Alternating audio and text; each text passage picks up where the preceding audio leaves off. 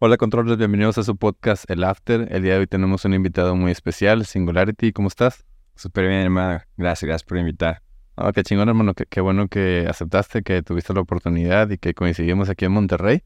Este, que vienes a tocar y, y este, está con madre que, que, se puedan dar estos capítulos cuando menos te lo esperas. Sí, sí, casualidades.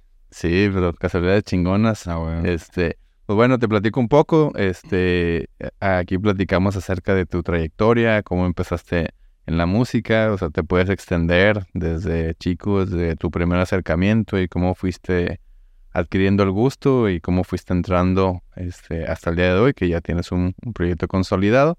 Y pues bueno, platícanos primero si quieres de dónde eres, este, cómo empezaste con este mundo de la música, cómo, cuál fue tu primer acercamiento. Uh, soy de Brasil, de São Paulo. Eh, vivo aquí en México desde 2013. Me vine la primera vez para acá con mi familia y todo. Y en esa época nada de música, así nada más. Me iba a conciertos de rock y todo el pedo. Y patinaba. Y, y ya me, me cambié a Guadalajara, 2017. Y ahí conocí a un compa que me empezó a enseñar a tocar. Y de ahí agarré el gusto. Y me empecé a aclarar más. Siempre fui a escuchar mucha música, pero nunca me había imaginado haciendo música ni nada. Y de hecho, en, en uno de mis, de mis regresos a Brasil, que estuve aquí en México, pero siempre me iba a Brasil, me, me extrañaba mucho, me daba ganas de ir a patinar allá. Perdón. No, cuidado. Y, y, y en una de mis idas a Brasil fue cuando fui a mi primer rave, de hecho, a los 18 años. Y de ahí me enamoré súper acá de, de, la música electrónica, sin más, ¿no? Y, y pensé, no manches, qué, qué chido, ¿no? Me regresé a México, andaba viviendo en Guadalajara empecé a ir a fiestas allá. Y conocí a ese brother, me empezó a enseñar a tocar y todo. Luego, luego ya pensé, puto, pues tengo que empezar a hacer música, no quiero tocar mi música, a ver cómo, cómo, cómo pienso, cómo saco una idea y todo. Tenía varias ideas en ese momento, así de, quiero hacer todo eso, que no sé qué, mezclar eso y eso y eso varias músicas de, de la infancia que escuchaba así, quería, perdón, varias músicas de la infancia que escuchaba, pensaba, más quiero hacer una versión mía de esa música y algo así. Y ahí empecé a querer aprender más y más y más. Y empecé a estudiar y me metí a cursos ahí en Guadalajara, empecé a estudiar con, con la banda ahí que producía ya a más tiempo en esa época. Tuve como unos dos, tres alumnos, alumnos maestros ahí de Guadalajara que me enseñaron la base y todo, súper chidos. Y de ahí me fui a Brasil. Y de Brasil empecé más que a vivir ese, ese, esa onda así, como que un poco más profesional, más a, a más fiestas y todo. Ya andaba produciendo más, más pegadón. Empecé a dar clases en una escuela ahí en Brasil de producción y, y, a tocar así, entonces como que la rutina se puso un poco más intensa, se puso más chida así. Y ahí fue cuando empezó todo, todo el, el proyecto Singularity, así como que empezó en Brasil, empezó el Singularity en México, tenía, tuve otros dos proyectos así, empecé con otros nombres y, y de ahí en Brasil como fue cuando dije, ¿sabes qué? Quiero poner todo más, más mío, así como que siento que ya soy más original y todo el pedo. Voy a, a cambiar el nombre de, del proyecto por la última vez, así ya y ese va a quedar por siempre, ¿no? Y salió el Singularity y, y como que es un, un, proyecto que lo considero un proyecto de por vida, así, ¿no? Como que haciendo música y todo, todo lo que me gusta hacer así, pero principalmente de la música. Sí, pues, si, si, quieres platícanos eh, cuál fue tu primer proyecto. Me imagino que empezaste como DJ o ya empezaste luego, luego a producir. No, empecé como DJ. Se llamaba Synthetic Serotonin el proyecto. Tuve mi primera fiestita en Guadalajara estuvo súper bien. Fueron mis papás a ver mi primera fiesta y todo. Ah, no mames, qué chingón. Yo creo que eh, no, no, todos tenemos la oportunidad de que nos vayan a ver. Sí, la verdad soy súper afortunado. Mis papás son, puto, son mi, mi base así muy fuerte. Me apoyan desde siempre en todo lo que quise hacer, desde, desde skate y todo. Me apoyaron para estudiar y todo. Y cuando quise hacer música me dijeron, no, pues estás seguro que quedes. Yo sí, sí, yo, yo dije, no, pues date y todo. Y cuando tuve mis, empecé a tener mis fiestas, fueron desde la primera, sí, siempre que tienen chance me quieren ir a ver y todo, estar ahí grabando, sacando fotos mi mamá acá, así, todo, todo como que medio que en shock, ¿no? Pero disfrutando el momento así como que, wow, qué chido. Oh, qué chingón que tienes ese, ese apoyo. Yo, yo creo que eh, este, esta carrera o profesión es complicada, no muchos papás lo autorizan. Yo creo que nuestra- esta generación de nosotros, a lo mejor las nuevas generaciones ya está un poquito más este, establecido, ya entienden un poco más de, del mundo de la música, pero al menos en México está muy estigmatizado que pues no es una profesión. Este, no sé cómo sea en Brasil. ¿Qué, qué percepción tienen los brasileños acerca de, de la música electrónica, los DJs?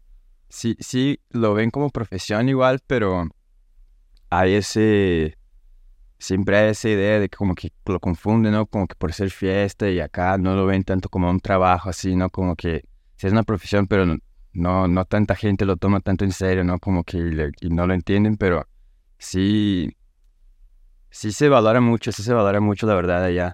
Como que te puedo decir que Sí, sí, sí, sí, sí se toma como profesión, pero igual que en todos lados yo creo que hay todo tipo de gente, ¿no? Que sí lo ve distinto, sobre lo ve que, ah, y que no sé qué, pero en general sí, porque en eventos en general ahí son muy masivos, ¿no? Entonces como que sí saben cómo, cómo está el, el trip, ¿no? Como cómo está el, pedo, así como que sí lo, lo valoran, lo ven, lo ven como acá, como, profesión. Sí, sí, yo eh, quería saber tu punto de vista. Digo, yo, yo soy mexicano, pues hablo de, desde lo que me tocó vivir a mí como en México. Y sí, digo, hay muchas, sobre todo la profesión de DJ o productor de músico, este, pues no lo ven como un trabajo, este, pero bueno, yo creo que es un trabajo diferente. En vez de trabajar de día en un horario de oficina, pues trabajas a las noches, tienes que ensayar, este, tienes que estudiar, o sea, tienes que practicar. Sobre todo, no, no, no es lees un libro y te subes al escenario, necesitas practicar y saberle agarrar tanto como DJ, como estamos platicando con las CDJs que le van cambiándole cosas y agregándole cosas, o en la producción, ¿no? Cómo sonar mejor, cómo sonar más claro, cómo sonar a como lo que está sonando, lo que está buscando la, la escena en ese momento, ¿no? Entonces, bueno, digo, qué chingón que, que tus papás te, te apoyaron, empezaste tocando como DJ, este, por ahí fue que 2017, 2018, 17, 18, ajá.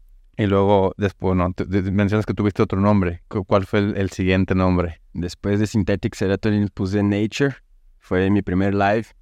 Ahí cuando empecé a tocar live ya era Nature, pero duró poco, duró como seis meses, así más o menos. Fue cuando toqué aquí en la última fiesta antes de regresarme en Brasil.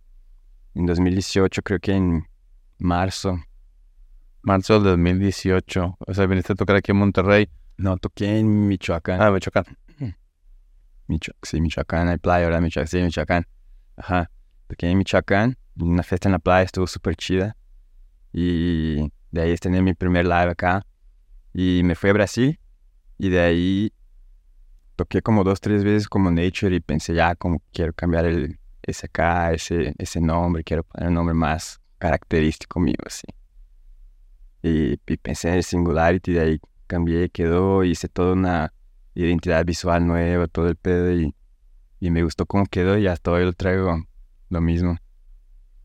Ah, qué chingón. Entonces, desde, para tú que 2019 o todavía 2016, 2019, ajá. fue cuando dijiste ya, Inicios de 2019 fue cuando empezó el, el Singularity chido acá. Fin- finales de 2018 ya era Singularity, me, mitades, finales de 2018 ya.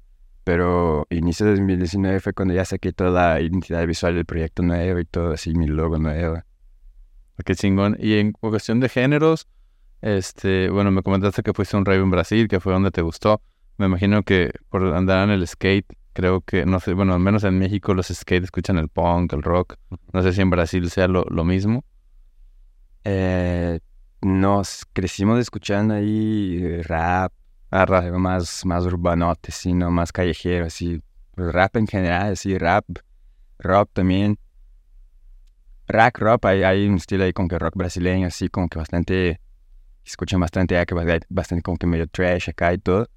Y escuchamos bastante como que en general rap, rock y, y punk también, así como que el movimiento del skate es como que todo muy, muy contracultural también, entonces todo que envuelve ese, ese pedo contracultura lo- también lo consumimos y, y nada, como que no, hasta un cierto, hasta un cierto tiempo atrás, no escuchaba, no se escuchaba mucho música electrónica en la escena del skate, así como que no, casi nadie, no, no veía nadie escuchando. Ya hoy en día vas a los skateparks y la bandita sigue ahí con las bocinas y escuchando Progress, Items, Con. Sí, no, digo, aquí, digo, yo no, no soy skate, tuve mis amigos skate, pero al menos aquí en Monterrey, o, digo, por estar muy pegado a Estados Unidos, pues era mucho lo que estaba pegando allá, o sea, tocaban el, el punk, o, o a lo mejor rock, o new metal, Sí. este, y pero, eh, volviendo a la música electrónica, ¿qué género eres el que empezaste a tocar, o, o sea, psy- psytrance, eh, full on, melodic? Empecé, la verdad empecé a tocar así como que me enseñé a tocar así a mezclar y no tenía un género, ¿no? Como que mezclaba todo, como que pone que Psytrance, pero mezclaba Full on Morning con, con Night, con, con Progre, con luego ponía Deep House, House, Minimal Techno, así ahí mezclando todo. Hasta que empecé a agarrar así el- todo el pedo de, de, de- de mezclar y pensé, ah, pues a ver, ¿qué, qué sigo, no? ¿Qué línea voy a seguir? Porque la neta ni sabía, empecé así más porque el brother me empezó a enseñar.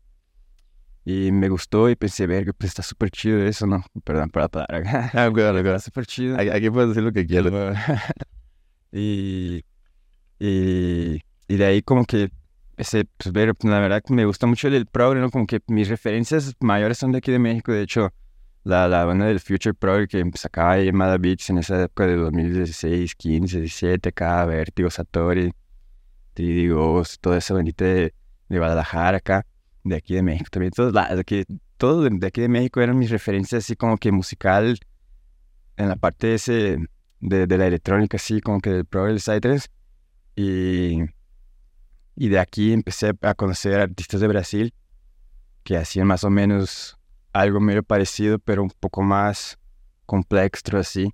Y me gustó mucho y pensé pues, que era hacer algo, quizá una mezcla de los dos. Y de ahí empecé a, a enfocarme en eso. Y fue cuando ya empecé a producir así algo más, producir, no, pues tocar, ¿no? Y todo ese pedo. Pero de ahí empecé a producir como que ya sabía lo que quería, pero siempre me he perdido así, como que sé lo que quiero, pero no estoy seguro si es de eso, ¿no? Porque casi siempre me inseguro hasta que me encontré y pensé, no, sí, a huevo, sí de eso, pero como que sí, medio freestyleado todo hasta un cierto punto, así, ¿sabes? Como que no empecé con ninguna intención así, hasta que agarré el gusto y dije, no, pues quiero empezar a producir también porque la neta ya no tiene sentido estar tocando así, nada más, ¿no? Pensaba eso yo porque estaba tocando todo el día ahí en la, en la, en la sala de mi casa y me, me la pasaba todo el día tocando, tocando, tocando. Y pues está súper chido, me la paso bien chingón, pero ¿qué ando haciendo, no? Tengo que empezar a hacer música, siento.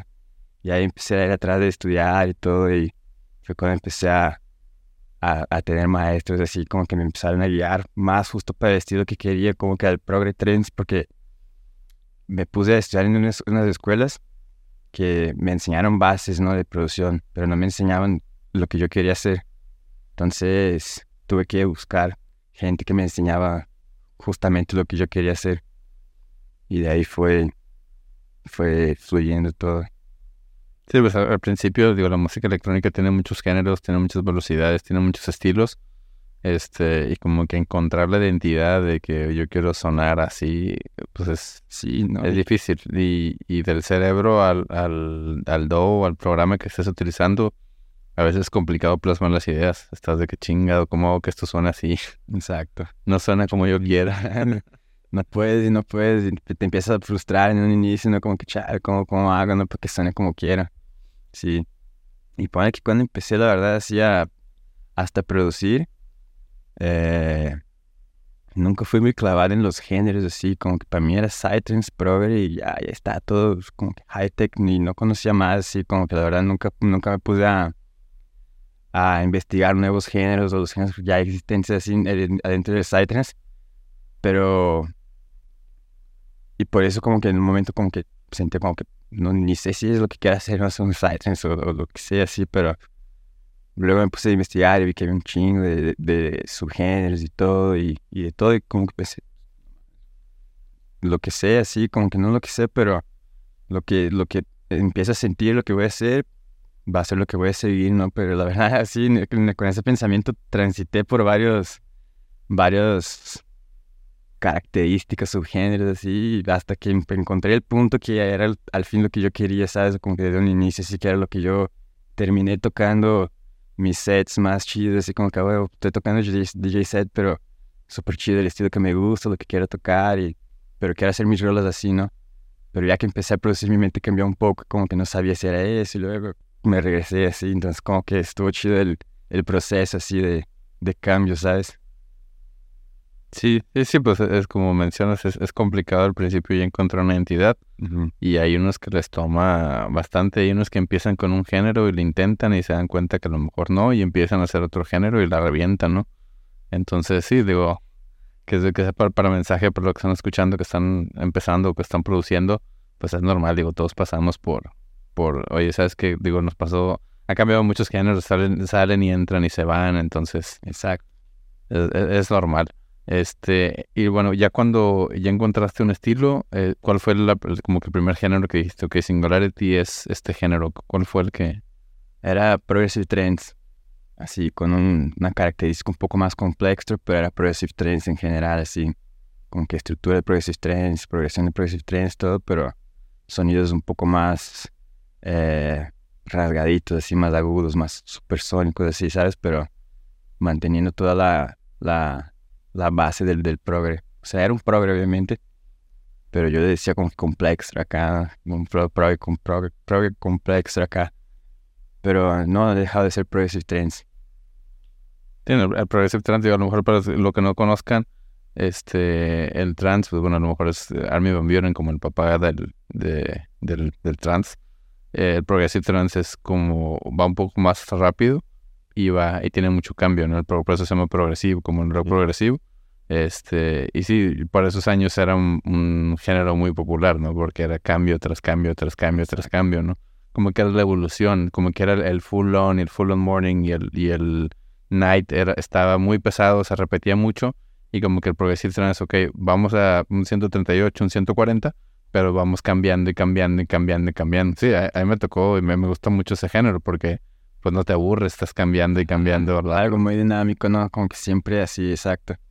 Sí, está chingón. Yo, ah, pues la canción que te enseñé está bien progresiva, ¿no? Sí. Hay que la de Bifrost eh, la hice así, pensando rockerón y, y progressive trance, ¿no? sí. Estarle cambiando. Entonces empezaste como progressive trance, ya estando en Guadalajara, y luego ¿qué siguió para ti? Seguí haciendo el Progressive Trance. Cuando estuve en Brasil, empecé a hacer como el estilo más brasileño, así que decimos de, de, de, de progre, ¿no? Un poco más eufórico, más enfocado en el dance floor, así como que hacer a la gente gritar, saltar y todo. Y terminó que mi live tenía toda esa característica, así, cuando me di cuenta que ya tenía como hasta dos, dos tres horas de, de live, así, de rodas, así, eran todas así, como que todas muy eufóricas y todas muy, muy para dance floor, y pensé, ah, como que sí, sí me gusta hacer lo que quería, pero siempre tuve ganas, la verdad, de cuando me empecé a, a tener más conocimientos y más noción de como que hago, si es lo que hago, lo que quiero, me gusta. Lo disfruto tocar principalmente, era lo que disfrutaba mucho tocar, este tipo de progre, ¿no? Y sigo disfrutando. Pero siempre tuve muchas ganas de hacer como algo menos seno, así, progre dark, que sabe, de algo más minimalista, pero al mismo tiempo complejo en cuestiones de producción, ¿sabes? Como que muy técnico, así, muy atmosférico y todo. Y hoy en día es lo que ando haciendo, como que terminé después de todo ese, ese trip que tuve en Brasil, me quedé unos años ahí, me di una vuelta así en Brasil, toqué todo ese, ese estilo así que traía como que un progre más complejo, hicimos farofa ahí en Brasil, to- tocaba farofa, y, y siempre quise, ¿no? Como que, claro, quiero, toco farofa, pero quiero, quiero hacer progre dark, ¿no? Así como que más, más acá, minimalesco, más chido, más oscurito. Me gustaba así, como que me gusta algo más, más pegajoso, ¿sabes? Y, y pensaba como que no, algún momento que ya termine todo ese, esa intensidad que trae ahorita de como que tocando un chingo así en todos lados y, y, y produciendo un montón, como que quiero mantener esa línea ahorita para mantener una, una, algo consolidado chido. Y luego ya que ande en otro trip, como que empiezo a hacer lo que quiero de verdad, ¿no? Como que va a llegar el momento algún día. Porque igual pensaba que era algo un poco complejo también para hacer como con lo que hacía. No sé por qué pensaba eso, pero pues, a lo mejor algo seno es muy, muy difícil, ¿no? Sí, sobre todo cambiar de género. Ya, estabas, o sea, de por sí, estás comentando que te tomó un tiempo escoger el género a producir. eh, te fuiste a Progressive Trance, ya estando en Brasil y cambiando el estilo, bueno, tropicalizándolo a lo que suena en Brasil, que es a lo mejor un poquito más groovy o este, más eufórico como le gustan los brasileños. Pues sí, digo, también a todos nos pasa que dices, ¿sabes qué? Quiero intentar otro género, porque también la cabeza se cicla de, hacer lo mismo, ¿no? Exacto. Este, por eso tanto remix, por eso tanto cambio, colaboraciones, porque necesitas como que o refrescar las ideas con alguien más, este, o ya te vuelves loco en el estudio porque sale lo mismo y suena lo mismo, ¿no? Con lo mismo no puedes, como que te quedas loco literalmente, sí, como que te quedas muy cuadrado, ¿no? En algo que siempre haces, sí. Yo sí no puedo, siempre he hecho muchas cosas distintas, así como que justo por, por la cuestión de las clases ahí que daba en la escuela, ahí en Belo Horizonte, en Brasil, eh, terminé como que teniendo que aprender otros géneros así, ¿no? Como que explorar, explorarlos y saber explicarlos para los alumnos y todo eso. Entonces como que me ayudó mucho en eso, justo, en ese aspecto, porque cuando me aburro, cuando me canso así de hacer lo que estoy haciendo, me pongo a hacer otra cosa, así como que una base de trap, un rap, un techno, algo así, ¿sabes? Como que me, me encanta, ¿sabes? Como que distraerme en otras cosas, porque luego me ayuda a usar lo que, lo que me gusta hacer en un techno, o en, en, un progre o algo así, o, viceversa, ¿sabes? Como que técnicas de uno y otro, y como que siempre aprendiendo, ¿sabes? Como para no limitarme también en un, en un, en un estilo nada más, en una vertiente, en un estilo, me gusta expandir de todo así lo que pueda. Obviamente mantener una, una línea consolidada, una base chida, pero explorar lo que yo pueda, así como que para, para tener más posibilidades, así como que pensar más después, ¿sabes? Sí, sí, te entiendo completamente. Yo creo que eso que te pasa a ti nos pasa a todos. Este, yo lo hago con mis videos o con mis mashups, mis remixes, porque sí, a veces estoy produciendo y digo, no, no, no lo traigo. O sea, no traigo y me pongo a mezclar, o me pongo a escuchar otro género, sí, o a aprender cómo se hace algo y pues ya, digo, te distraes, no, digo, tampoco somos robotitos para estar de que haciendo el tiempo, y no se puede. Este, y hay días que andas de, o sea, de buen mood o de, buen humor y otros días en los que no. Entonces, sí, te entiendo, sobre todo en Brasil que estás tan, este, tan bombardeado de tanta fiesta, de tanto cambio, de tanto... Sí, la verdad, en Brasil está intenso es como que a cada fin de semana estás en una ciudad, metrópoli, así digamos, como con São Paulo, en Belo Horizonte, son como cuatro o cinco fiestas por fin de semana y fiestas grandes, ¿no? Entonces como que sí, sí está cabrón, como que te pones en otro lado, todos los lugares que vas chingo de fiestas, entonces como que si andas en ese ritmo, sí, sí está intenso, sí está chido, pero a veces como que sí se te va un poco el pedo, ¿no? No, no, Brasil está increíble. Yo, yo tengo la oportunidad de tocar y wow, o sea, me gustó mucho la gente, la escena, este, cómo disfrutan la música, cómo lo viven, cómo te ponen atención, cómo lo entienden.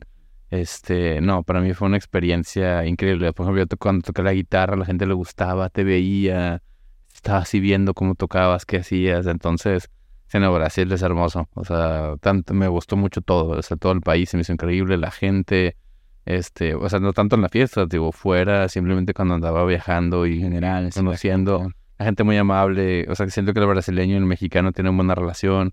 Entonces, sabían, les decía que era mexicano, les daba gusto. A lo mejor no se pueden expresar porque no hablan español, pero pues el portugués y el español, o sea, no digo que sean iguales, pero... Son muy parecidos. son muy parecidos, entonces... Se entiende, se logra, se, logra entender si se habla. Ajá, entonces sí, digo la verdad que fue una experiencia increíble, espero regresar pronto, todo me gustó, la comida, la picaña, la carne, este, la caipiriña. no, está muy fuerte, pero está, está, está, muy, muy chingón. Este, entonces estuviste en Brasil, este, regresaste. ¿Cuánto tiempo, o sea, del 2018 que dices que regresaste un tiempo, cuánto tiempo estuviste fuera? Estuve dos años y medio, básicamente. Pensaba que tres, pero ahora sí no las cuentas, dos años y medio, porque final de 2020 me regresé a México. Entonces llegué inicio de 2018, ahí más o menos, tercero, cuatro, tercer mes de 2018 en Brasil y me volví finales de 2020. Ah, finales, o sea, te tocó toda la pandemia estando allá. Sí, como que todo el inicio, sí, me vine, como que ya, con unos seis meses de pandemia me vine para México. Me ¿Cómo, cómo, pandemia aquí también. ¿Y cómo se vivió la pandemia allá en Brasil? Así como aquí en México, que estuvo, estuvo cabrón. El inicio sí estaba como que todo, todo, toda la gente muy desesperada, ¿no? Como que con miedo, ¿no? Sin saber qué onda y todo mucha gente no respetaba nada, seguían haciendo fiestas, por ejemplo, y seguían abriendo bares y todo eso, clandestinamente obviamente, pero ahí seguían, hasta que llegó un punto que sí, ya no había nada, así como que todos se calmaron, pero luego ya después como que sí, todo, todo siguió, digamos que como que nada, nada dejó de funcionar, así en ciertos, en ciertos momentos todo funcionaba, ¿no? Porque no puede dejar de trabajar la gente, ¿no? Entonces, como que hacían de todo para seguir trabajando, entonces, como que todo medio que funcionando, pero ¿quién podía ahí en casa y todo, trabajando de casa y haciendo todo posible para estar en casa, ¿no? Cuidándose y todo. Sí, yo por la, por la fiesta, porque Brasil, como dices, es fiesta, fiesta, fiesta, fiesta, fiesta. De la fiesta, sí, todo el, todo el tiempo, ¿no? Nunca dejó de haber fiestas. Sinceramente, sí, como que desde que se, se, se declaró el, el lockout, lockdown acá, eh, como que ya empezaron con sus fiestas acá con nombre de lockdown, ¿no? Entonces, como que nunca dejó de haber fiestas, pero sí se, sí se puso pesado el, el pedo ahí en un momento porque ya cuando intentaban hacer fiestas, como que siempre llegaba la policía y todo, entonces como que mucha gente empezó a perder un chingo de dinero. Y ya cuando empezaron a querer liberar así, como que creo que inicio de 2021 más o menos, febrero, para allá de febrero, ya empezaron a liberar las fiestas con una cierta cantidad de personas y lo hacían, pero con el triple, el cuádruple de gente, ¿no? Entonces como que obviamente llegaba la policía otra vez, les tomaba, les tomaba la fiesta, y como que así, dos, dos, dos años así, y mucha gente perdiendo dinero, pero yo creo que se va empezando a levantar otra vez ahorita, poco a poco, pero sí, sí, sí danificó bastante a mucha gente, pues yo digo que a todos, en todos lados, no más en Brasil. Sí, sí, digo, te preguntaba más que todo Brasil, digo, sobre todo en la, en la música electrónica, por ejemplo, en Monterrey sí hay fiestas, pero no tanto open air como en Brasil. Ajá. O sea, aquí, en, bueno, voy a hablar por México, ¿no? Este, yo no conozco todas las fiestas y todas las escenas, pero tengo muchos, o sea, sigo mucha gente que anda en el techno, en el tech house, en el psytrance.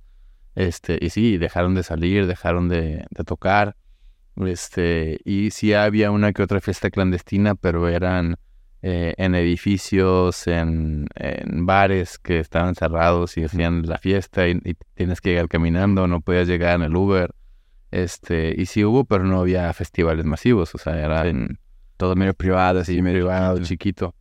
Y ah, dije, quiero saber la perspectiva de Brasil, porque Brasil todo es masivo, o sea, mm. es, es, tiene los festivales más grandes de música electrónica, ¿no? Sí. Este, ya lo que le sigue, pues así son Tomorrowland y Berlín y así, pero Brasil digo, ahora que sigo más brasileños, veo, digo, está increíble, o sea, no te falta fiesta nunca, ¿no? Sí, no, y justo de ahí ya te imaginas como que el tamaño de, de las fiestas clandestinas que había, ¿no? Como que pues ya ves que es masivo el pedo y no dejaran de ser fiestas, pues era el mismo pedo, había un chingo de gente en las fiestas clandestinas de ahí, como que las fiestas en lugares cerrados, bien clavadas, así no se escuchaba sonido de afuera, pero 500, 1000, 1200 personas ahí adentro, ¿no? Y algunas en, en los, en los, en las quintas, así como se dice, los Sí, sí, sí. Los, los ranchos, ajá, los ranchos de acá, eh, con 3.000, 4.000 personas, ¿no? Y clandestinos y tal.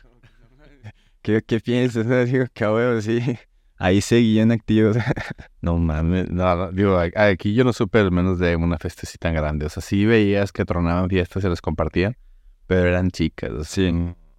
Por lo mismo que, al menos aquí en Monterrey, sí, la policía estaba muy clavada. Cuando recién pusieron el lockdown, este, a menos de que trabajaras en algo como construcción un ramo médico, sí te paraban y así. Servicios prioritarios, ¿no? Ajá. Sí, yo, yo no, yo cuando recién empezó, la verdad, yo no salía mucho. Yo fue como que, ya ves que dijeron de que no sabemos cuánto va a durar. Uh -huh. Yo, yo me acuerdo que eh, cuando anunciaron, no, no, no, me acuerdo qué día de marzo fue, creo que fue 2021. Yo el 3 o el 4 fui a Ciudad de México a ver a Ghost. Este, y fue cuando apenas estaba empezando como lo de la pandemia. Después salió que en ese concierto que fue en el Foro Sol, había ahí en Ciudad de México que, que ya había un caso y todo el mundo de que me veía raro y yo, yo me siento bien. Y, y sí, fue el 20 al 21, de que uh -huh. cuando ya declararon el lockdown y dijeron, bueno, dos semanas o tres semanas.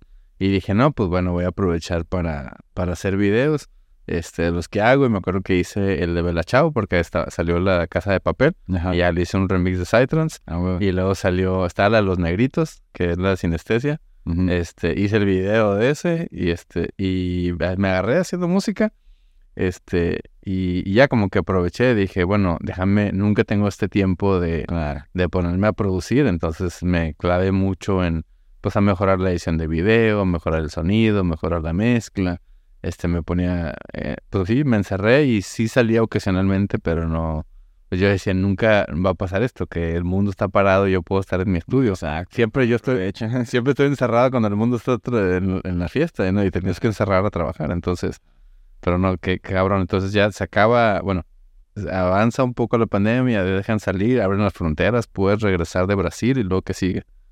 Ajá, me regreso. Ah, como, pero me puedo regresar de Brasil, entonces como que vengo de, de, de allá para acá, dices, ¿no? Sí. Sí, me, Sí, me- me- 20, 2021. Sí, ¿no? Más o menos. Ajá, 20, ajá, finales de 2020. Ok. Sí, finales de 2020. Me vengo para acá y me quedé unos meses así como que medio, medio sin saber qué pensar, la verdad, porque como dejé toda mi vida ahí en Brasil, ¿no? Como que pensé, "Ay, si está cabrón, como que empezar todo el cero ahí otra vez. Es normal, como que estaba medio acostumbrada porque la verdad tengo toda mi vida cambiando, cambiando, cambiando, entonces como que no hay pedo reempezar, empezar, pero andaba como que en un flujo chido, flujo, sí, ese flujo, ¿verdad? Sí, sí. en un flujo chido de, de, de ascensión, así como que en Brasil muchas cosas pasaban y todo. Me gustaba mucho la rutina en la escuela también. Y pensé, no, pues no me quiero ir ahorita, ¿no? Pero ya como que no andaba pasando nada ahí también. Pensé, no, pues mejor me voy. Me- mis papás andaban viviendo aquí en México en esas fechas y me vine con ellos. Y llegué y, y la verdad estuve un, un tiempo sin, sin pegarle, sin hacer nada. Nada más como que arreglando detalles en rolitas así y todo, pero no empezaba nada nuevo, así como que no traía tanta motivación, ¿sabes? Pero no quería dejar de hacer nada, entonces como que sí hay detallecitos, cositas, pero nada muy en serio.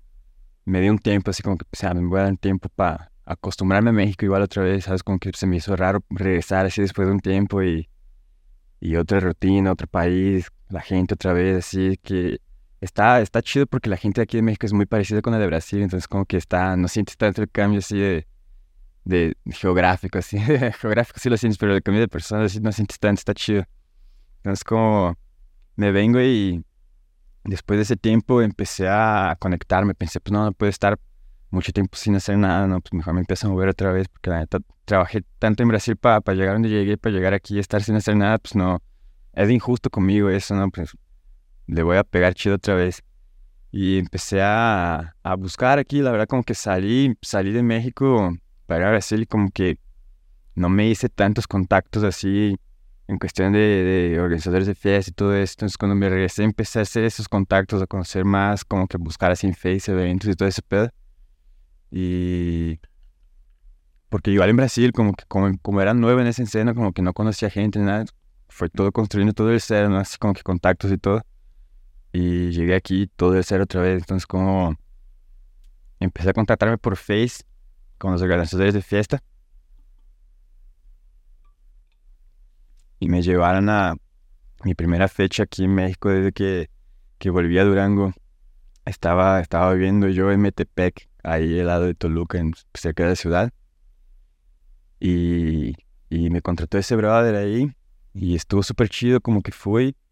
Y el otro año me contrató otra vez, 2022 fui otra vez, estuvo chido, como que hizo varias ediciones, creo que fui dos tres veces, no me acuerdo si fui tres, creo que dos veces.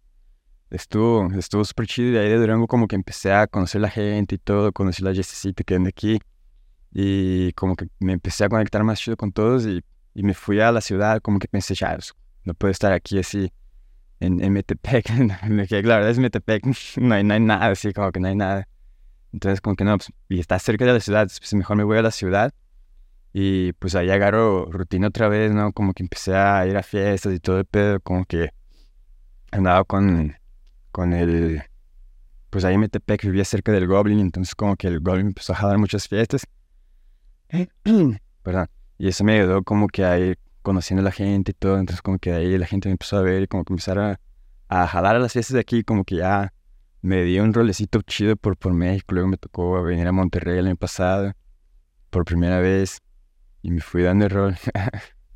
Ya, con madre. Sí, pues así es, digo, te empiezas a, digo, también para los que nos escuchan, que así es, o sea, es, sí es hacer la música, pero también uno tiene que buscar las oportunidades de que te conozcan, porque pues no te van a, a seguir este, en la red nada más porque sí, o sea, sí necesitan, o sí necesitamos, este, pues el contacto, cotorrear, llevarse con los DJs, con los productores, este, ya te empiezan a jalar y a conocer, ¿no? O sea, no puede ser nada más así, por ahora magia, subes una canción en redes, en SoundCloud y De la noche para el día, sí, ¿no? Sí, no, o sea, se ocupa, sí, sí, digo, pues muchos lo hacemos así.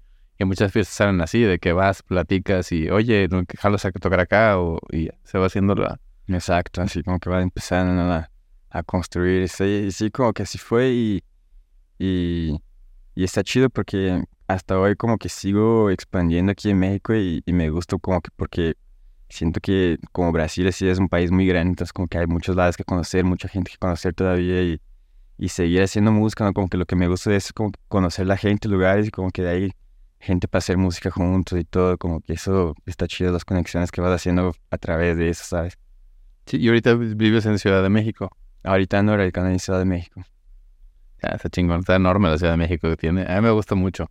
Me gusta mucho vivir en Monterrey, pero la Ciudad de México, pues trato de ir seguido y, y la verdad que me gusta todo, la gente, la comida, este, sí, hay demasiada, hay demasiada fiesta, ¿no? Hay demasiado evento de todo, ¿no? Y, y todos los días, en la semana que vas ahí hay fiesta en la ciudad también, está chida. Eso me gusta muchísimo Ciudad de México, de que, por ejemplo, en otras ciudades como Monterrey, bueno, voy a hablar por Monterrey, porque a lo mejor en Guadalajara sí, pero por ejemplo en Monterrey, eh, pues sí, dejan de, o sea, no hay fiesta los lunes, los martes, los miércoles. A lo mejor a partir de los miércoles, sábado, domingo, eh, viernes, sábado, domingo, este, y dejan de vender alcohol el domingo a las 6 y entre semana a la 1.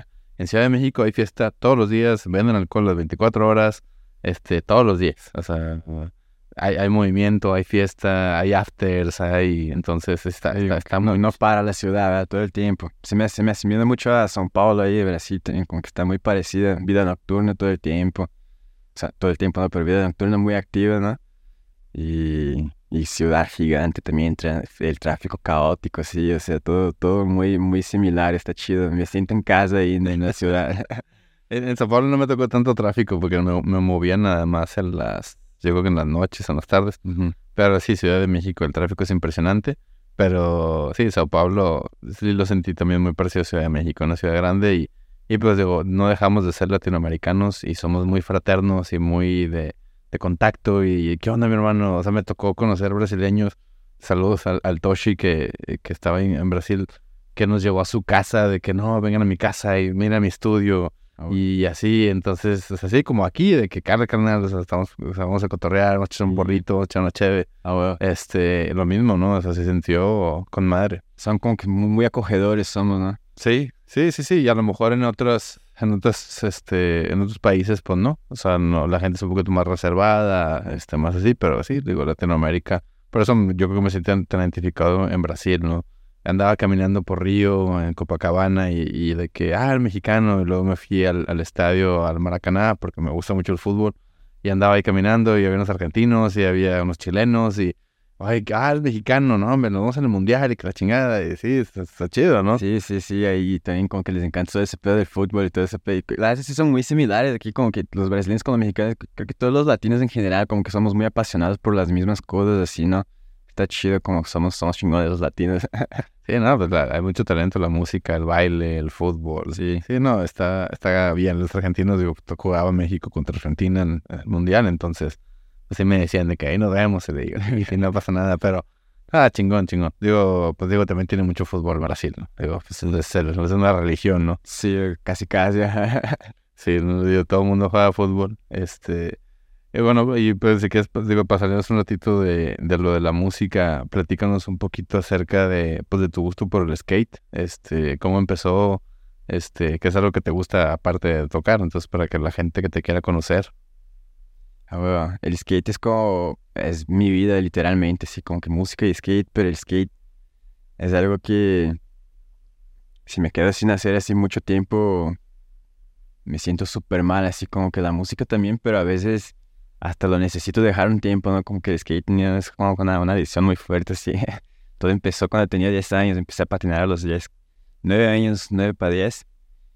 Y de hecho, desde chiquito siempre he hecho muchos deportes, ¿no? Como que he competido también. Como que siempre me gustaba competir en los deportes, entonces como que todo lo que hacía me gustaba competir, hasta que me cansaba de hacer algo y cambiaba de deporte. Hasta que empecé a patinar y pensé, no, aquí me queda, está hermoso eso, ¿no? Como que cada día algo nuevo y está súper chido salir a las calles a grabar y todo, y como que terminó que crecí básicamente en las calles, así digamos.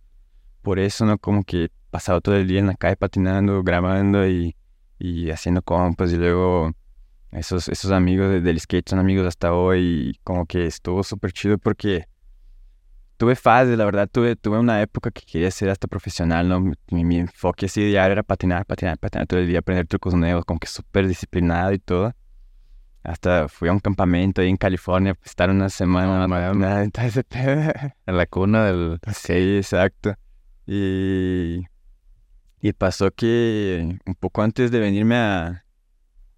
No, un poco antes de venirme a México, no, perdón, un poco antes de regresarme a México, que andaba, andaba en Brasil, pero ya viví en México en estas fechas, fue 2016. Eh, apenas, estuvo chido que antes de venirme a México en 2013, gané mi, primer, mi primera competencia ya en Brasil. Así es. Sí, después como que empecé a competir, como que empecé así, como que como quería ser pro y todo, grababa y mandaba los videos para las marcas, ¿no? Así como que pedí un sponsor y todo, ¿no? Y pensé, no, pues ahora creo, creo que también tengo que empezar a competir. Todos me dicen, no, pues para pa pegarle, para aparecer y para que las marcas vean y que ando acá queriendo, queriendo llevar en serio el pedo, ¿no? Pero, pero que te interrumpa, pero ¿cómo, ¿cómo son los concursos de skate? Porque yo, yo conozco, por lo normal, lo viral, Tony Hawk, Chad Muska, Ajá. este, y pues veo, no sé, las rampas, pero yo no, yo no sé mucho del, del skateboarding, así como más de calle. ¿Cómo, ¿Qué tienes que hacer en, en los concursos? O sea, ¿cómo te miden? Ponle que te ponen un skatepark así, muchos concursos como que lo arman el skatepark ahí en el momento, como que ponen unas rampitas, unos, unas rampitas con tubo, escalones, eh, cajones, todo eso y de ahí como que te haces una rutina, ¿no? Como que hay, hay varios tipos de, de, ¿cómo se diría? Evaluaciones, así, ¿no? Como que, no, varios tipos de O sea, categorías o... categorías, digamos así, ¿no? Como que como líneas de un minuto o, best tricks o o como que sí, supone que línea de un minuto best tricks y también hay unas líneas de, de más tiempo, menos tiempo, como que más, más, estoy seguro, sea, pero sé que hay menos tiempo, ¿no? Como que 30 segundos, así, un parque más chiquito. Pero, y también hay otros estilos, ¿no? Por ejemplo, el de, el de, el de la rampa, como que el de half, que le decimos half pipe, la mega rampa, hay freestyle, hay varios tipos de, de categorías de skateboarding, también como que varios tipos de, de manera de patinar, que son divididos y como que hay competencias de cierto estilo, como que street, half, eh, skate park, que es como que una mezcla de street con, con, con bow, con todo ese pedo así, con las albercas, entonces como que hay varios tipos. Yo le pegaba más al street, así, competí street. Y, y así como que le evalúan, por ejemplo, tú vas y estás competiendo en el skatepark y como que te rifas una línea bien chida aquí y evalúan como que estilo, facilidad, ¿no? Que haces los trucos y todo el pedo, dificultad del truco, como que por, por todos esos aspectos y, y te dan como que la, la, el- la puntuación de la línea. Y, y luego generalmente como que hay varios, varios contests que son como que normal, como que de timing, así un minuto. Y luego después, después hay un best trick, ¿no? Entonces, si quieres, pues compites en los dos, así como que te das en la línea, si, pues, no sé, si te va mal, así, te haces un truco bien, bien chido ahí en el best trick y puede ser que, que te vaya chido, ¿no? Con madre. Bueno, y luego, bueno, me ganas tu concurso y luego, ¿qué sigue? Bueno, hacer los videos. Ajá. Eh, ¿Cuál video dices?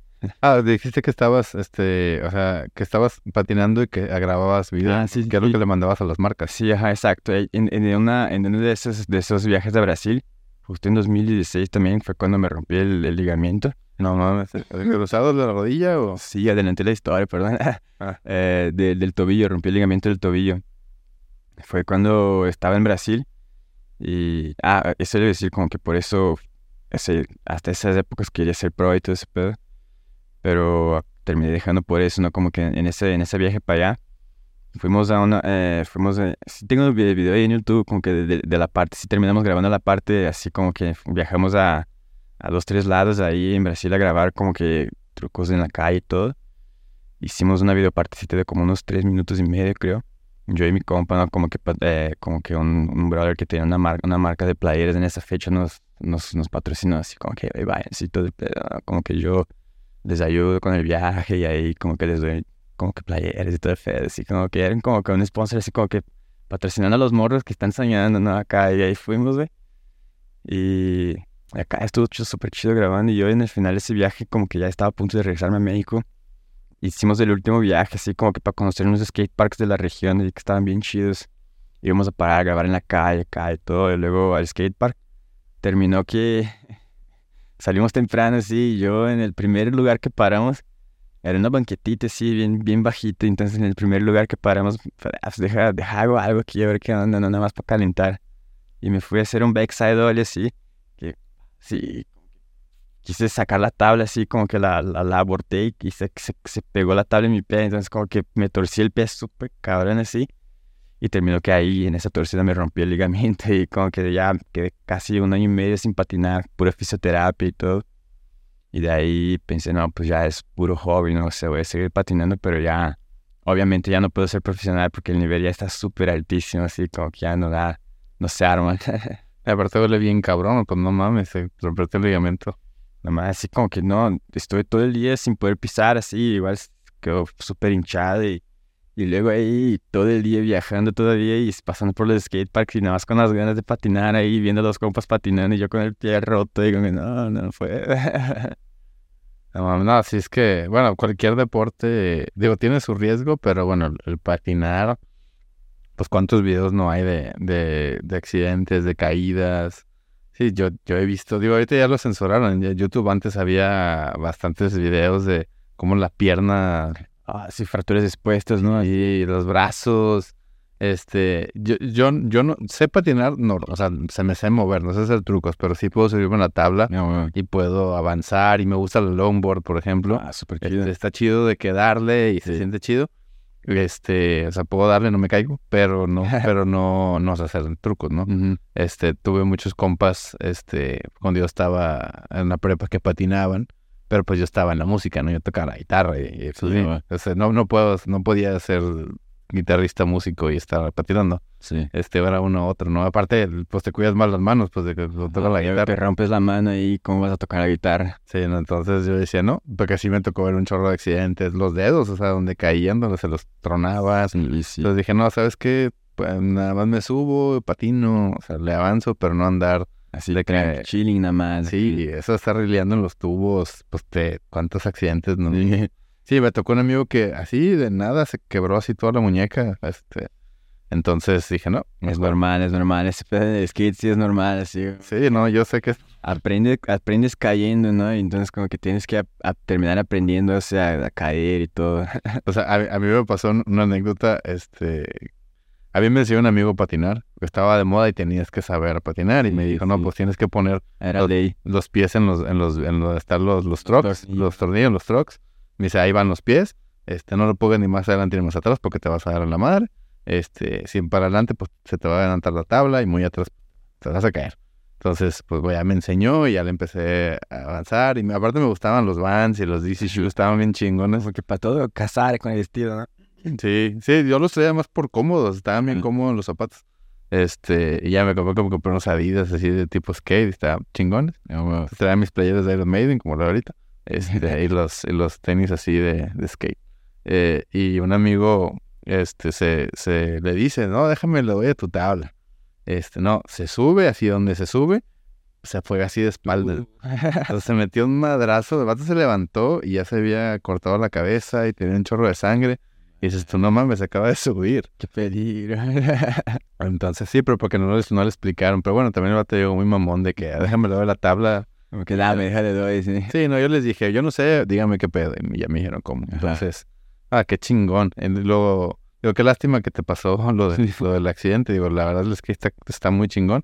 Este, y luego eh, pasó un año y medio para que volvieras a patinar. O sea, después de la recuperación del, de lo del pie. Ah, sí, sí, sí. eh, después pasó un año y medio, casi dos, y, y volví, pero desde ahí ya volví como que medio descompromisada, así como que me voy a patinar cuando sea, así, cuando me peguen las ganas. Y, y cuando, cuando, cuando, cuando pueda, ¿no? Porque ya no me voy a cobrar así, porque la neta sí me cobraba un, un chingo así, ¿no? Para patinar. Pero ya, ya me costó así, desde todo ese tiempo como que estoy también trabajando en la mente, ¿no? Como que, puta, creo que ya no voy a poder pegarle como, como era antes, entonces como que tengo que empezar a, cambiar todo. Por suerte entró la música también justo en esa época y como que tuve ese, ese, ese proceso de transición así del skate para la música, estuvo chido. Pero sí, y, eh, un año y medio y luego volví. Hoy en día sí como que ya tengo el ritmo más chido otra vez, como que le agarré el, el rollo otra vez, así como que le doy, si puedo le pego diario ya ahí en la ciudad.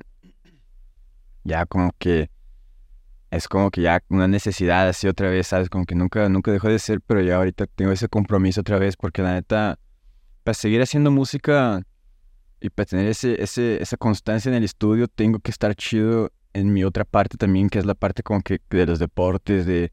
Me gusta mucho jugar también, ¿sabes? Entonces me gusta a veces agarrar y estar nada más jugando todo, todo un día si puedo, así, como que si no tengo nada que hacer, me doy el lujo de jugar a veces un día entero, así, nada más para desquitarme y luego otra semana, dos semanas, nada más pura, pura música, puros trabajos, porque siento que si me clavo nada más en el estudio, sí, en hacer música, me trabo muy rápido, ¿sabes? Como que en el inicio sí necesitaba eso, esa constancia de todo, todo, todos los días, todos los días, lo máximo que puedo de estudio, estudio, estudio, y luego producción.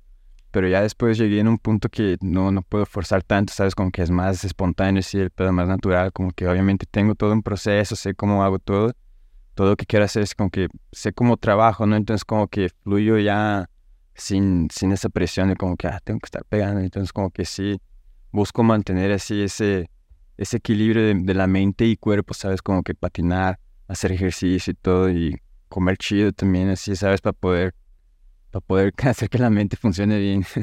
Sí, sí, claro. Digo, como, como decíamos hace rato, pues no somos robots de producción y ocupas distraerte. O sea, en su caso es el, el skate este, y sí, todo jala, ver, series, ver una película, ir al cine, salir a cotorrear con los compas. O sea, no, no puede ser todo música, música, música, te, vuelves loco. O sea, necesitas el cotorreo, el salirte, una fiesta, a veces no voy a tocar, nada más ir a convivir, echar una chelita, este, jugar videojuegos, salir a patinar. O sea, yo en mi caso salir a correr, me gusta salir a correr, me distrae, pongo heavy metal y me distraigo y me siento con madre, ya, ya después ya entras al estudio y ya traes la mente descansada y, y, andas enfocado, porque incluso si estás muy, mucho tiempo clavado en una canción, ya la escuchas que todo suena muy bien y luego la escuchas a los dos meses y dices, no, me, me mamé, güey.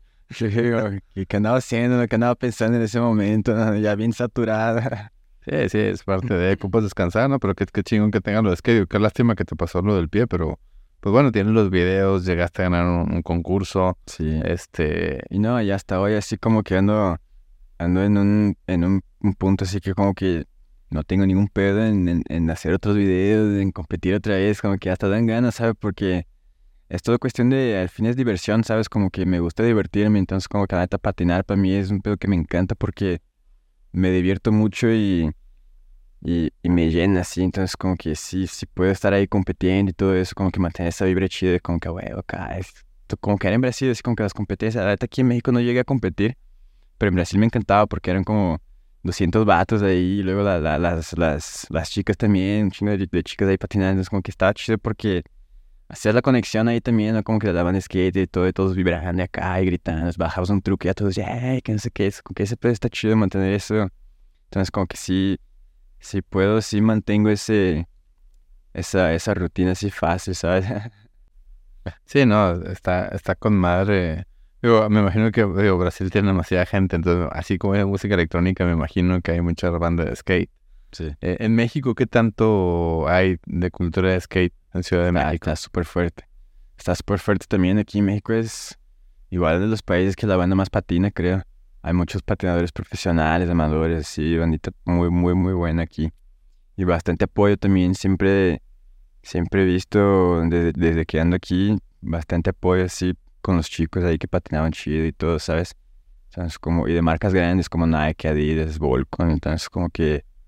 Eh, igual que Brasil, ¿sabes? Brasil, de hecho, hasta tardó un poco más en empezar a conseguir el apoyo así a la gente como que más acá, a los chicos, entonces pues le daban bien perro, pero no tenían apoyo y luego dejaban de patinar, ¿sabes? Entonces como que luego las, más, las marcas grandes empezaron a agarrar a esos chicos de inversión, pero sí tardó más que en México, de hecho, porque Brasil está un poco más retrasada en esa cuestión de... de pues toda esa cuestión de así de apoyo, de, de, educación y todo ese pedo, ¿sabes? Como que está un poco más no le meten tanto en ciertas áreas como que nada más fútbol, algunos deportes olímpicos, como que el skate siempre fue un deporte muy abandonado, así, justamente por eso, como que el skate siempre fue ese, ese deporte como contracultura, como te dije en entonces como que no era la intención, ¿no? Pero ya cuando empezó a crecer todo eso, ya que sí existían competencias y todo, como que Brasil quedó un poco retrasado en la idea de, del, del, del- de crecer el, el deporte como que en pedos de competencia, olimpiadas y todo eso. ¿no? Bueno, olimpiadas es un pedo nuevo en el skate, pero en todo eso como que sí tardó un poco más en empezar a invertir en eso. Pero hoy en día sí está súper masivo igual. Sí, pues digo, yo, yo, digo, yo no sé, digo, dónde habrá nacido el skate. Yo lo conocí por Estados Unidos. Sí, allá. Eh, entonces yo creo que por México, que está muy pegado a Estados Unidos, pues es muy fácil que empiece en Tijuana, en Monterrey, este, y luego ya se va permeando a la Ciudad de México y se va y ya, digo, como que era Brasil está lejos de México, ¿no? Sí, sí, sí. Entonces yo creo que es más por eso, digo, no, Monta- México es muy, o sea, refleja mucho lo que pega en Estados Unidos, al poco tiempo después empieza a pegar acá en México y luego ya se va yendo. Entonces yo creo que es más que todo por, por la cercanía, ¿no? Ajá, exacto. Este, pero no, que qué gusto que, que ya está bien. Sí, vi que, que ya va a estar en las, en los Olímpicos. Y a mí sí me gusta, me gusta ver los videos de street. eh, me gusta mucho ver lo que es parkour, lo que es ver el, el, el skate cuando hacen los trucos. Y sí, me, me, no me sé todo, pero sí, sea, el, el, el ollie, el 360 flip. Este, sí, yo jugaba Tony Hawk, me gustaba jugar el Ah, bueno. Tony Hawk. Este, jugaba el 1, el 2 y ahora que salió el remake, este, volví a jugarlo. O sea, me, me gustaba un chingo. El, el skate para la música. Épico, sí, estaba muy buena la soundtrack del, del, del, del juego también.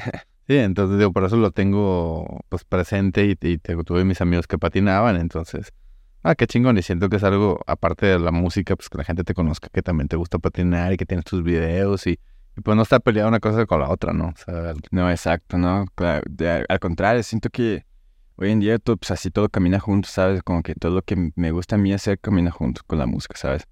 Porque la música al fin, parte de mi trabajo es, es que como el skate también es mi vida, entonces como que todo camina junto. sí, ¿no? Y puedes hacer un, un video patinando tuyo y pones un track tuyo, claro, claro. este, y ya, pues cuántas canciones no se hacen virales por otras cosas, ¿no? De que Exacto. ven un video de algo de que, ah, mira, si hizo viral, pues como la de los negritos, estaban bailando, nada que ver con la canción de Sinestesia y, y pegó, ¿no? Y cuántos no han sido así, entonces tú puedes hacer tu... Aparte, la gente del skate, pues no importa el idioma, ¿no? O sea, pues realmente están viendo patinar y existe en todo el mundo. Si no hablas nada, nada más patinas, Sí, tú. ya nada más yo los veo y digo, ah, se mamó. Ajá, exacto, digo, puta madre. Entonces sí, pones un track tuyo y ahí agarra exposure y dicen, ah, mira que está chido el track. Este, ah, mira, es el, el que, el que le hizo es el que está patinando, ah, con madre. Ajá, exacto. Sí, está chido. Yo tengo, digo, tengo amigos aquí en Monterrey que hacían videos y me los enseñaban y traían sus handicap. Y ahora, pues bueno, ya está más evolucionado, ¿no? Están los GoPro y los estabilizadores y ahorita he visto que traen el dron, ¿no? Sí. el mismo dron te sigue. Sí, así está, está muy perro. Como que sí, está chido esa... Antes de los drones, como que había una- algunas películas de skate, así como que esos, esos videos de una hora, una hora y media, así de las marcas chidas que hacían películas. Películas, no, así, pues videos... Yo digo películas que tienen una hora y media y son toda una producción bien perrona y por eso como que hasta helicópteros en esa época ponían así como que los de Hollywood. Hay un productor de videos que se llama Ty Evans, ese como que empezó a producir videos de skate también, pero era productor de Hollywood, como sí, tenía una producción bien, bien chida, entonces como que hacían unos videos de skate súper así pasados de ver, como que todo, antes de los drones, ¿no? Como que se pegaron los drones, entonces como que estaba chido ver así de arriba y todo, y luego las grabaciones de al lado, de todos los ángulos y de arriba, así como que súper revolucionaron, así como que qué chingón. Y hoy en día, así como los drones, creo que te siguen automático, como dijiste, ¿no? Sí, no, sí los he visto, tío. Todavía no, no me he salido completamente porque me gusta ver videos de skate. No te digo que los vea siempre, pero sí me... De repente veo los de parkour, o sea, todos esos de point of view, con, o los patos que escalan así bien cabrón, que traen la GoPro, me encanta. Me encanta ver este eso, ¿no? O los de BMX. Pero así, Sí, se me, me encanta. O sea, se- me- deportes extremos, así, ¿no? Cosas extremas. Sí, sí, sí. Digo, yo nunca practiqué nada así tan extremo, pero me gusta verlo. Entonces, sí, desde que sean las GoPro, los point of view, no mames, yo estoy así que... Es que ah, sí está muy chido la GoPro, luego cuando le ponen aquí en la, en la cara, te- pues ves la perspectiva que está teniendo la persona, está muy chido eso. Sí, vi un video de, de, de un, chavo patinando y no sé qué dron era, que lo seguía como 360 mientras que estaba avanzando. Dije, no seas mamón, está Wow. con mal este pedo. Entonces sí, está, está, está chido. Digo, la verdad que ha ido evolucionando y sí, pues puedes seguir haciendo tus videos y pues, estamos en la era del contenido. Ajá. Pones tus tracks y, y listo, ¿no? Exacto, es el pedo de los videos es más por diversión, como digo, así como que salir así con, con una banda, así. Tengo un brother ahí del DF, pues el Gluska, decir el que nos presenta. Sí, saludos a Luzca que ya aquí en poca. eh, patinamos ahí siempre que podemos y la neta, ese güey siempre me dice, pero pues hay que salir a grabar, que no sé qué, y esos días sí he hecho así como que también motivado, pues vamos a empezar a grabar, ¿no? Y mi hermana también, mi hermana es fotógrafo y, y siempre me dice, güey, pues hay que ir a grabar en la calle, que no sé qué, yo sí, güey, hay que, hay que armar otra vez, güey, como que se extraña ese feeling así, ¿sabes? Como que está chido, no por, no por el pedo de ir a grabar, pero el pedo de vivir ese momento, así de como que estar ahí con los compas, acá, el momento de intentar chingo de veces los trucos y no te salen, no te salen, no te salen, tú te jodes la pierna, tengo que volver en tres días, cuatro, cinco días que esté chido para patinar otra vez, ¿no? Y vuelves ahí, ¿no? Bajas otra vez tengo trucos que, que grabé, que tardé así como seis días ahí en el lugar para poder bajar el truco, así como seis días, seis, y luego no me salió y tuve que regresar en dos semanas y luego no salí, entonces porque ese, es lo chido, ¿sabes? La aventura, así como que toda la experiencia de sacar los trucos y, y luego subirlo así, como que subirlo como que nada más para recuerdos, así yo diría, ¿sabes? Sí, sí, sí, pues lo puedes documentar, lo puedes guardar y, está chingón. Y digo, esto va igual en la música. Puede que un día no te salga un track, lo vuelves a intentar otro día, lo sigues el otro día y eh, así es todo. Y en la mezcla igual, de que a ver cómo hago este loop y meto este efecto y puedes hacer mil cosas con los players ahorita. Y sí, yo digo, con el controlador, a ver cómo hago esa mezcla, cómo hizo este chavo, cómo hizo el backdrop acá, metió un efecto acá, metió un delay y un loop y me cambió. Como chingón le dicen, entonces estás ahí practicando y, hasta que le vas agarrando, ¿no? Ajá, exacto. Entonces es lo mismo, ¿no? Y ahora que traen botones y efectos y la chingada, pues puedes hacerlo hasta con los codos, ¿no? Para, para mezclar, ¿no? Sí. No, pero está, está chingón, ¿no? Qué, qué bueno que, que tengas eso del skate, de la música. Ahora platícame que, digo, si me comentaste que digo, sigues trabajando en la producción, ¿qué viene para Singularity? Eh, ahorita me han enfocado en, en un nuevo live. También es como que, de hecho, el año pasado empecé a trabajar en mi primer álbum, pero tuve unos pedos con mi compu y todo, me empezaron a cachar un montón de proyectos y terminé no dando seguimiento. Y pensé, no, pues a lo mejor ahí lo dejo y, y quién sabe cuando cambie de estilo y todo, pues agarres más o menos esa misma idea y, y cacho las referencias acá y pues sigo esa, esa idea porque antes sí me gustaba la idea del álbum, ¿no? Pero ahorita como que traigo ese nuevo, ese nuevo, ese nuevo estilo que ando trabajando, que es el Progre Dark, medio Xenon acá, pero más, más Progre Dark que Xenon, pero igual con características de Xenon, así, es lo mismo casi casi, pero más, yo diría que un poco más característico de lo que yo ya hacía, entonces como que está chido porque finalmente pude traer ese, ese pedo de que puto quiero hacer Xenon o Progre Dark, que ahorita finalmente ando haciendo eso como que quiero enfocarme en hacer un live mínimo de una hora, una hora y media de, ese estilo. Y ya empezar a enfocarme ya otra vez, como que moverme más y, y, lanzamientos y todo. Voy a ver en dónde voy a sacar el álbum. Si quiero mandarlo a cena, a ver si me lo aceptan ahí. Y, y ver qué, qué, empieza a pasar de ahí, ¿no? Pero sí, ahorita más enfocado en, en, en, en producir ese nuevo estilo. Como, porque la neta sí, es un poco más, más, como más pesada la producción de como que yo producía antes. Entonces, como que sí, y como que también duele el pedo de cambiar, ¿sabes? Como que está difícil dejar para atrás algo que hiciste mucho tiempo, sí, te gusta mucho. Entonces, como que ando un poco cariñado, así todavía, como que puta, me duele un poco cambiar todo, pero ya es hora. Entonces, como que ando trabajando en eso. Ya tengo una rola, estoy empezando la otra, una rolita de 13 minutos y todos van a ser más o menos en ese estilo, así como que muy más largas, con una historia más larga, porque aquí por fin como que digamos que me encontré más chida, ya es donde puedo plasmar mis historias como que así, con calma, ¿sabes? Como que con, de la manera que quiera, así, entonces como que me, me, doy el tiempo así como que 10, 12, 13 minutos de, de, de rol, así. O si está bien extensa. Progresiones más lentas y luego cambio el tipo de progresión, así como que, como que me ando fluyendo un poco experimental, pero más, más divirtiéndome más, así, ¿sabes? Sí, sí, sí. No, pues si, si es lo que te gusta, pues digo, está, está bien, te va a salir bien. La verdad no sabía que duraban tanto las canciones. Yo tengo años que no hago una canción tan larga. Antes sí, a lo mejor cuando hacía Full on Morning 8 o 9 minutos.